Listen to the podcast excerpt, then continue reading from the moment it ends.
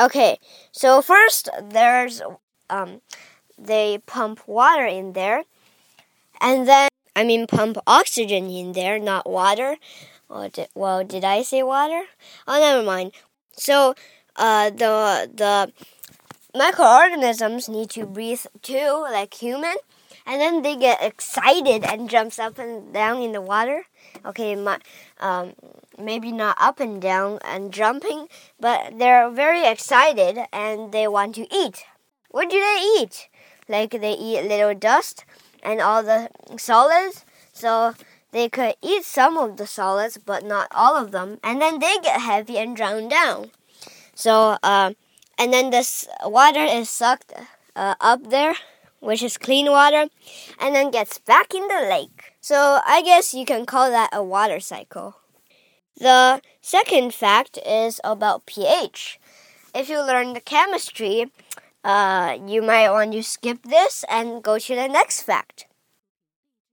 Okay, pH is a value between 0, maybe 1, uh, to 14 that demonstrates if this object or liquid is acid or base.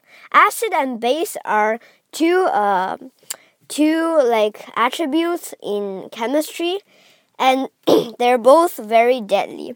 If you add too much acid, um, it's sort of poisonous, and if you it's too uh, base or acidic or acidic, whatever it's called, um, it's corrosive. And what that means, if you dip your hand in there, it will just be bones left. Like they sort of like suck your skin out and meat out. Well, that's pretty deadly, so we don't want to put our hands in base, at least strong base, because soap is base too.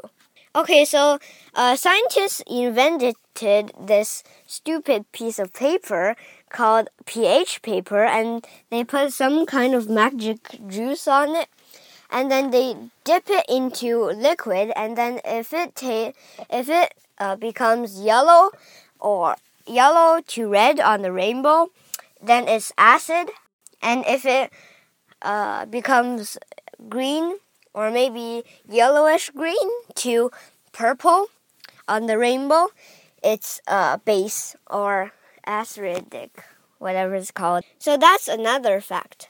I know this is much shorter, but the third one might be a little long. Okay, the third one is how do they make fake snow in winter and even summer? Like, snow is basically just this type of frozen water that appears uh, that appears in winter, and yeah. So, uh, uh, due to common sense, the human common sense, in summer there can't be snow. But there's some people that still want to ski and snowboard without going to the Arctic and somewhere else. Uh, and scientists invented this type of chemical.